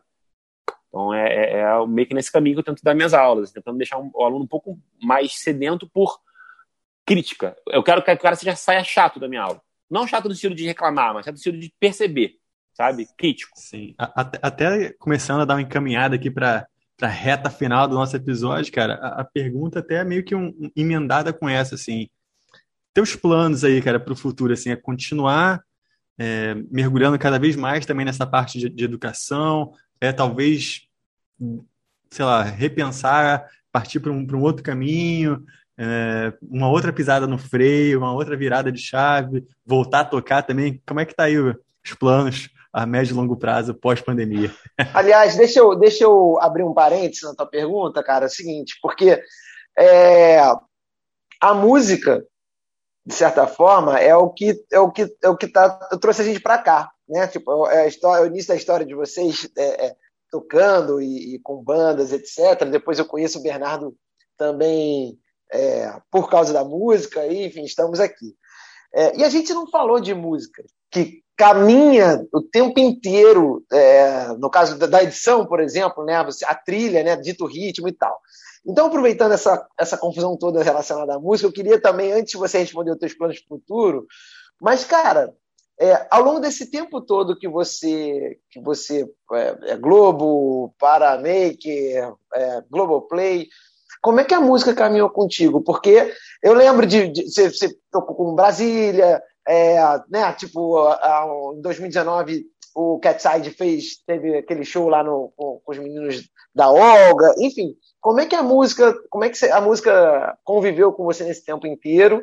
É, e se nesses, nesses planos futuros ela é, é só uma brincadeira de enquanto você vai se divertir ou, ou, ou de repente isso evolui até lá com, com o fone trio, né? Um, um parêntese do parêntese, hein? Um parêntese do parêntese do Claudinho. Em algum momento, cara, nessa tua trajetória, tu cogitou viver de música, assim, cara? Peraí, vou, vou tentar arriscar o outro lado agora. Já que eu arrisquei o lado do vídeo, deixa eu ver se, se vale arriscar o lado da música. Passou em algum momento na cabeça? Senta que lá vem história, hein? Senta que lá vem história. cara, Três perguntas em um, hein? Putz, cara, vou falar outro podcast aqui agora, só sobre esse assunto. Pô, já falei mais, já falei muito com uma pergunta só, imagina com três agora. Mas vamos nessa. vamos cara, então, vamos lá. É, eu vou fazer, eu responder a última pergunta do Ghost, depois eu volto para do Claudinho, depois eu volto para do Ghost. Vamos lá. É, em 2006, quando eu estava na faculdade, foi até quando eu conheci o Urjaz, nosso amigo grande baterista Luiz Urjaz. Grande Urjaz. É, eu estava começando a fazer shows mais frequentes, assim, né? Antes do Cat Size, né? Tio Wise, tive o Dandara. Nossa, toquei com tanta banda, cara, eu até esqueci a banda que eu toquei. E aí eu comecei a, a tipo, falar, cara, essa banda é legal. Claro que era um negócio do it yourself, era um negócio que tocava nos, nos buracos muito brabo, carregando o instrumento nas costas, pô, a lombar ia pro cacete, mas a gente estava lá. Levei muito o Jazz furado. O Jazz foi meu hold algumas vezes. Foi muito furado, inclusive. Coitado do Jazz. É... E na época o Zé tava começando a tocar batera também, ele também tava querendo investir nessa parada, ele tinha mal e trio na banda, que eu acho que era a banda dele na época. Enfim. E aí, cara, eu falei, putz, cara, acho que eu vou investir nessa parada. E aí entrei pro Catside, eu falei, porra, é agora. Nessa época, eu era, estagiário, eu era estagiário numa agência de publicidade online, né? Nessa época eu fazia publicidade. Era a Adcom o nome da agência, que era do grupo Ideias Net.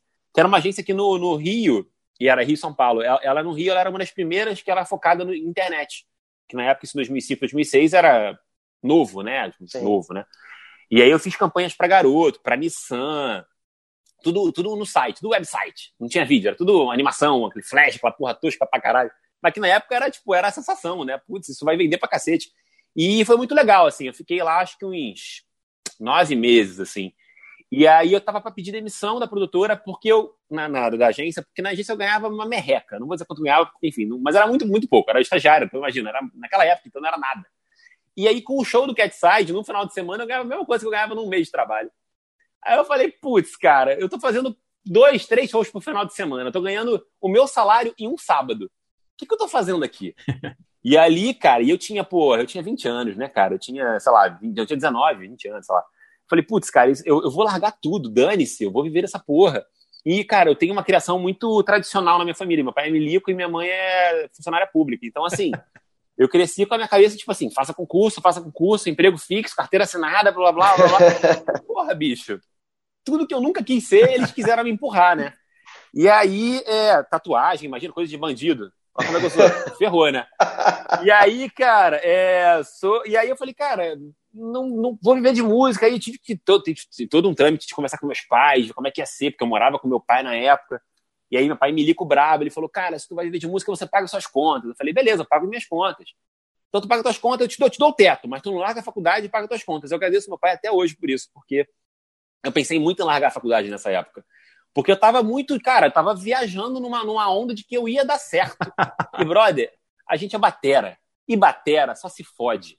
Baterista fica no fundo do palco, baterista, se não, se não for compositor e não cantar, tá fudido. Eu não sou, eu não sou compositor e nem canto, bicho. Então, assim, eu ficava no fundo do palco. Ou se não for a Dedé, né? Ou se não for a Dedé, porque ele tem, tem um destaque que ele é Dedé, pô, Dedé é gata, é, é super, super, super desenvolta, a mina super comunicativa. E conseguiu ir galgando outros espaços. Tanto que hoje em dia ela tá mandando bem como apresentadora. Ela é uma baita comunica comunicadora, sim, né? Sim. Então, assim, se não, se não tivesse essas, essas paradas, tipo, no, que no meu caso, na época, com 20 anos, eu não tinha ideia do que, que seria isso. Eu falei, só quero viver de música. Se não fosse pelo meu pai e pela minha mãe, na época, que falaram assim: ah, quer viver de música, mas não larga a faculdade. É o mínimo que você pode fazer. E você paga a faculdade. Então, assim, eu tive que pagar minha faculdade, não largar a faculdade para não perder meu teto.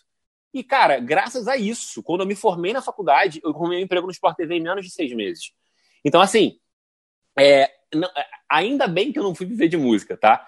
E assim, aí, aí voltando um paralelo, nesse meio tempo ainda que eu falei, não vou viver de música, que eu vou lá, só vou ter o. Eu quero um diploma para não ser preso, não ficar em cela comum. Aquela idiotice que a gente fala quando a gente é criança, né? Adolescente.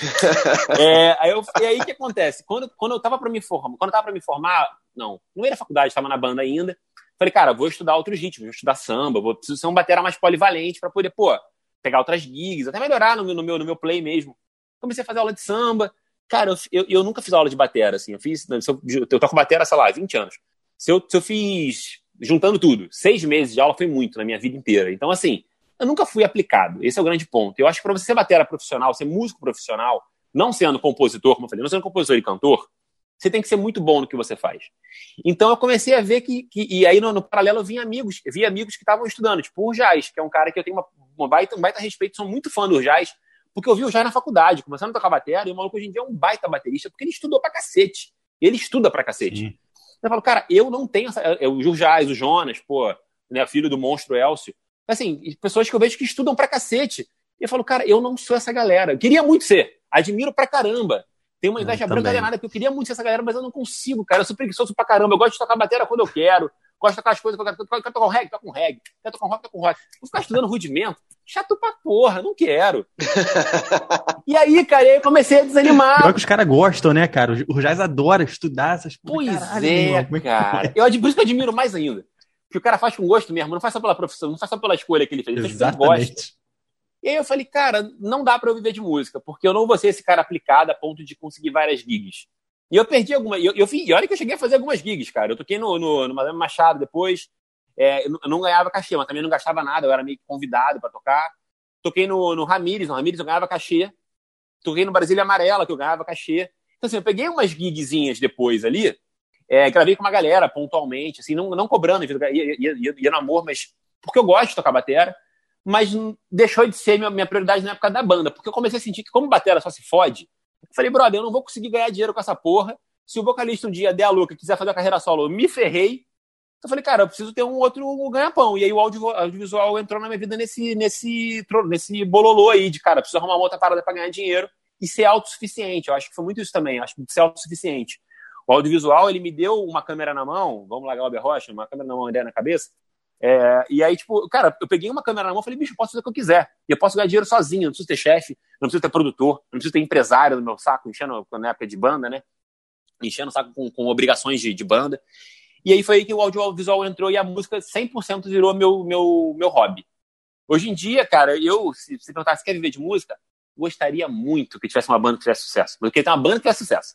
Queria estar numa banda agora que, putz, a banda tá acendendo, vai ser essa banda que vai, vai, vai ficar milionário durante 10 anos, depois a banda vai acabar. Não tem problema não, fico 10 anos milionário, depois eu vou viver de renda, vou viver, vender sangue em búzios. Mas assim, o, o, lance é que, cara, isso para isso acontecer hoje em dia, para uma banda estourar e ser rentável a ponto de você largar tudo, é muito difícil né? É, para você nem a banda estourar, mas se tem uma banda que te dê uma graninha no paralelo que faça valer largar o teu fixo é muito difícil, cara. Então, cada vez mais, audiovisual para mim, audiovisual não, tipo, a música para mim é, é, é, diversão, cara. É diversão. E quando rola uma graninha, porra, tô dentro. Tanto que o Brasília Amarela foi uma gig que eu peguei rolando uma graninha. Eu tava trabalhando pra porra em paralelo. Na época eu tava na produtora até. Mas eu fazia shows do Brasília porque para mim era prazeroso. Todo mundo da banda era amigo, assim, todo mundo era amigo de muitos anos. E era muito legal fazer shows. A gente fez muitos shows legais e tal. Então, foi muito mais. A música para mim, na, é, respondendo agora a primeira pergunta, né? É, ela, ela acaba sendo 100% hobby. Eu faço vídeos pro Instagram de vez em quando, só de zoeira mesmo, só para poder tá praticando, tá tocando coisas diferentes também. E, e, me vendendo enquanto músico, cara, porque o Fone Tri, inclusive, aí deixa aí o meu, meu anúncio aí, ó, Fone Tri tá entrando em ato, eu vou ficar sem banda.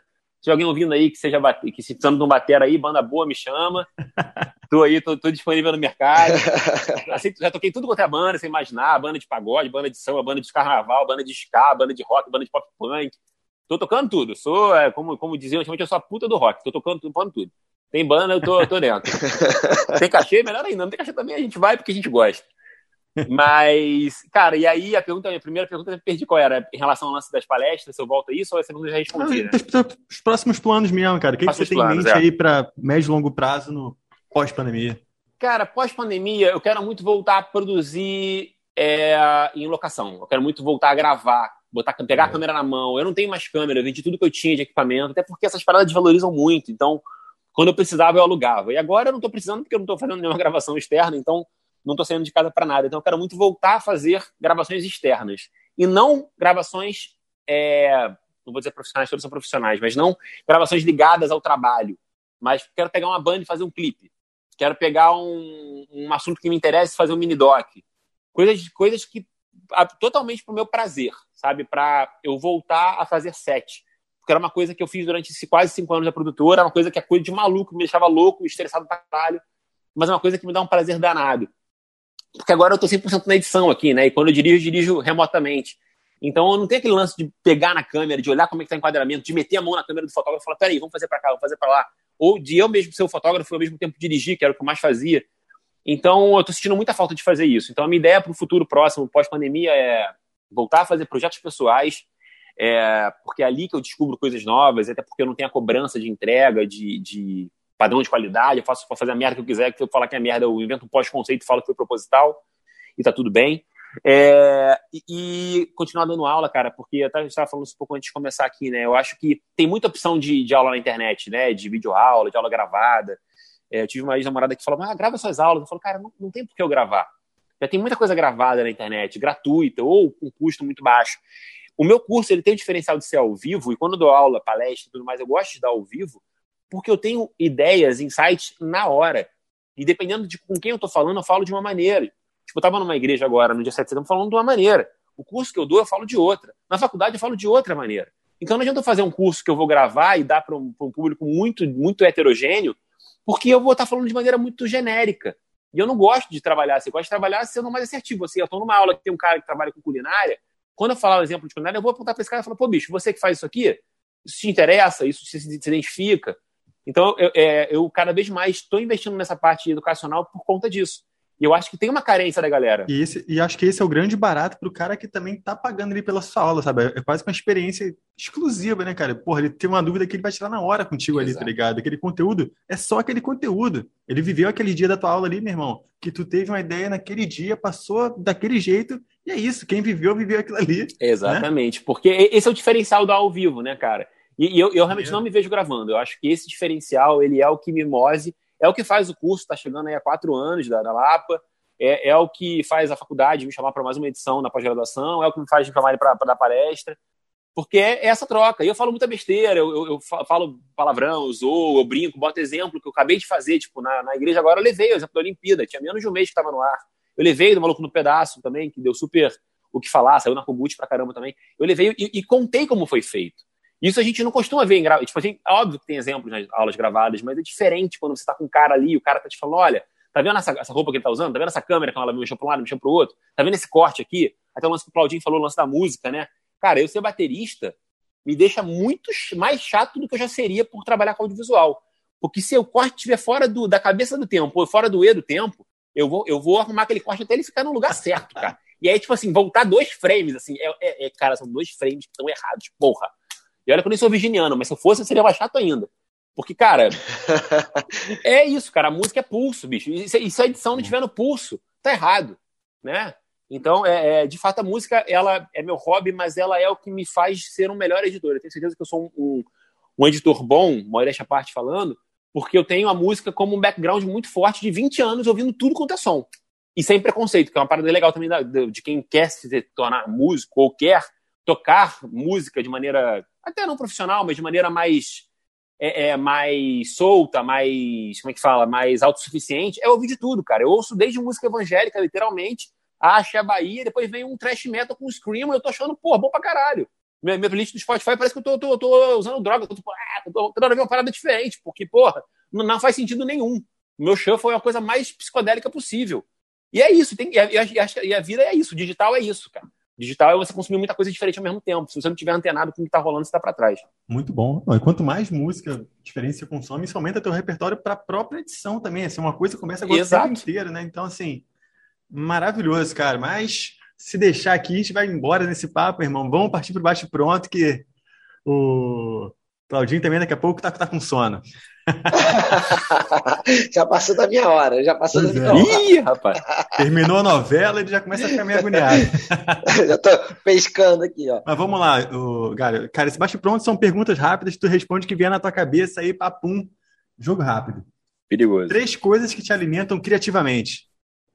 Três coisas? É. Música, atividade física e cerveja.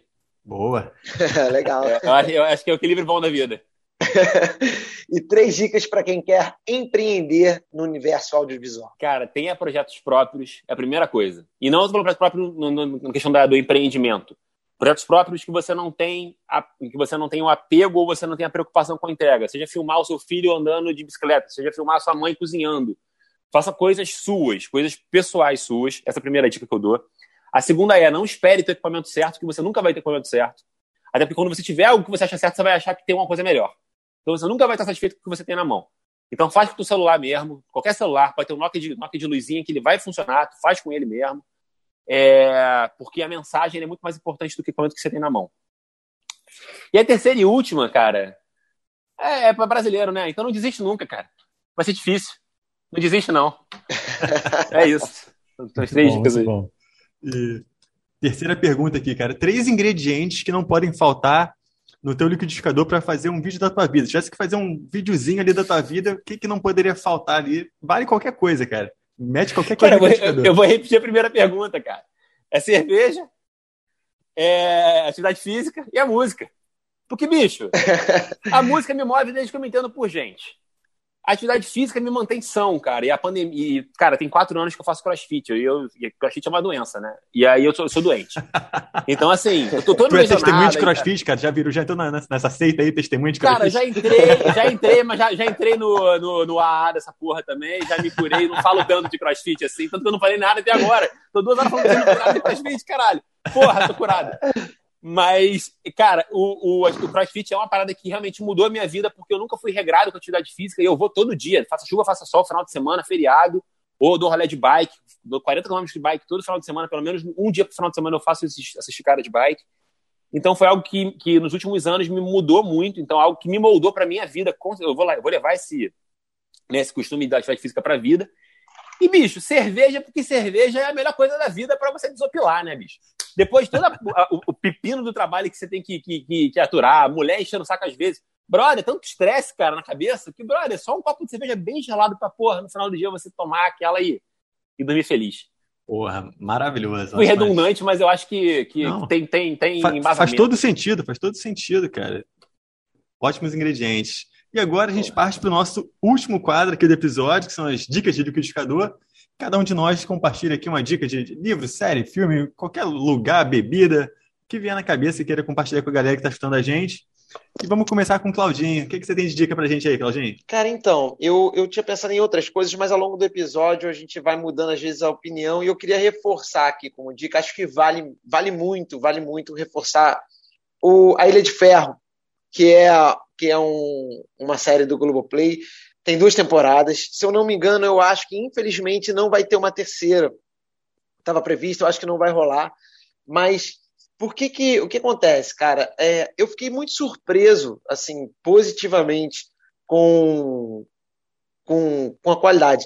Uma mentirada danada, assim, tipo, mas é, qual série não é, né? Você vê muita série gringa e não tem esse esse esse julgamento, esse essa esse olhar. E aí eu me peguei justamente falando, caramba, cara, os caras fizeram um negócio realmente aqui que eu não lembro, assim, sinceramente, talvez seja ignorância até minha, mas eu não lembro ter visto uma série brasileira tão bem produzida, assim, cara. A Ilha de Ferro, na verdade, é uma plataforma de, de petróleo no meio do, do oceano, no meio do mar, e, enfim, as cenas são muito bacanas, cara, muito bem feito, muito foda. De novo, como eu disse, não vai assistir e imaginar que aquilo pode, se aquilo acontecer uma explosão A ou B ou C, aconteceu ou não, mas é, mesmo assim, cara, muito, vale muito a pena. Tá no Globoplay, casa do nosso querido convidado Rodrigo Galha, portanto, assista para dar essa porra, assine o Globoplay.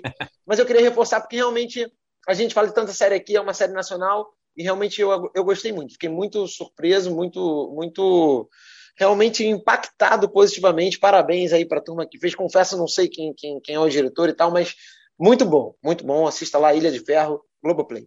Maneiro, vou, vou, assistir. Até porque, que fiz questão de reforçar aqui nesse quadro das dicas, que a gente falou no episódio, mas as dicas vão depois, essas dicas vão para o nosso Instagram. Então tem muita gente, inclusive, acredite, Galho, que é, tem muita gente que ouve o, o, episódio aqui, mas não segue a gente no Instagram, e tem muita gente que segue no Instagram, mas não ouve sempre. Então, para o cara que não ouviu de repente o episódio, reforço lá, tá no Instagram, arroba o CreativeCast, as dicas vão estar tá lá, então é isso. Muito bem lembrado, Claudinho. Muito bem lembrado. Então, o Gara, já compartilha a tua dica aí, que eu sei que vai ter muita gente entrando para saber qual foi a dica do É, é uma dica só? Se você quiser, três, cinco, você, você que manda. Tá, eu, eu, vou pegar o gancho do Claudinho falando do Globoplay, porque tem duas séries que eu acho que são muito legais de assistir no Globoplay e, e são originais da casa. É uma é Desalma. Muito boa também. De terror, a primeira série de terror que é, que é muito boa. Desalma, é. Que tem um nível de produção, assim, cara, gringo. A parada é muito, muito fina, muito boa. Vai ter segunda temporada, a primeira temporada está toda disponível lá, é muito legal. A segunda série que eu vou indicar é Segunda Chamada, que eu acabei de fazer a campanha de divulgação para TV, e é uma série, um drama muito incrível com a Débora Bloch, um Assir Franco, um elenco incrível. É, é drama e é linda, de verdade, linda. Eu não conhecia a série até pegar o material para editar e eu adorei. E uma dica final é sobre um diretor que eu sou muito fã, e para galera que está ouvindo, assistindo, que gosta de edição, é um cara que eu acho que é uma referência bacana pra caramba, que é o Edgar Wright. Esse cara, ele fez o, o, o Baby Driver, que é o, foi o último filme dele que ele fez, que deu um, um, um gerou um buzzinho, mas pesquisa sobre esse cara, esse cara, ele, ele faz muito filme de comédia, é, mas a, o, o diferencial do Edgar Wright é que ele traz uma linguagem de edição muito diferente do que a galera costuma ver no cinema. Ele traz uma, uma dinâmica diferente, uma pegada até um pouco, até um pouco próxima do que a gente vê no digital, ah, às é. vezes. É, do jogo de câmera, do jogo de corte, que é um cara que eu, que eu indico muito pra galera nos cursos. Eu falo muito sobre ele, como ele conta, como, como ele faz visual comedy, que ele faz comédia visual com jogo de câmera, ou com corte, ou com chicote, que a câmera vai para um lado e para o outro e revela um ator no fundo, faz uma brincadeira. Ele é um cara que tem uma linguagem narrativa muito bonita e muito interessante de ser estudada. Ele é novo pra caramba. Ele acabou de tirar, de participar de um prêmio agora, que ele entregou um prêmio pro Tarantino, uma coisa assim. Eu falei do Tarantino porque eu tô com um monte de Tarantino aqui do meu lado. O Tarantino é um dos caras que eu mais gosto na minha vida, na história. E é, não é essa não é dica, não, é só porque eu gosto mesmo. Mas também é uma dica. Quem não conhece Tarantino, pelo amor de Deus, né? Tá perdendo tempo na vida aí. Conheça. É, pelo amor de Deus. Mas é isso, falei três vezes. Alma, segunda chamada e conhecer mais o trabalho do Edgar Wright, que é um diretor Pô, muito bom. Eu tô até meio sem graça agora, porque a, a, a, série que eu vou indicar não é do Globoplay, maluco. Ah, então não indica. Brincadeira. cara, é uma série que, que me indicaram recentemente, cara. É, ela, não, ela não é tão atual, assim, acho que é de 2016, 2015 2016, que é The Good Place, que ela é original da, da NBC, mas tá no Netflix já. Eu tô no terceiro episódio, assim, achei bem legal, assim, para quem curte um pouco é, filosofia, né? Ela fala sobre temas super interessantes, moralidade, ética, o que que é realmente fazer o bem, mas de uma maneira totalmente diferente, leve, assim, né? Então, tô curtindo bastante. É, fotografia diferente, assim, né? pelo tema você espera uma coisa meio não tão atual, tão moderna assim, é super, super maneiro. Tô gostando bastante. E vou cair dentro. Essa foi minha dica. E agora já caminho aqui para meus agradecimentos, cara. Porra, cara, brigadaço por ter aceitado o convite. Por papo foi maneiraço, passou rapidinho. Já estamos aqui há quase duas horas falando. E, porra, Nem viu o tempo maneiro. passar. Sempre, sempre, um prazer trocar ideia contigo, porra. Pô, conhecer honra. um pouco mais da tua carreira, da tua história. É, carreira aí, porra, só subindo, só alavancando. Você é um cara, por gente boa demais, está sempre colando junto com a gente aí. Foi um prazer. Espero que tu tenha curtido também o papo, cara. E em breve a gente vai se encontrar em algum show do New Kids aí para tomar um negocinho e, porra, rir pra cacete, como sempre foi.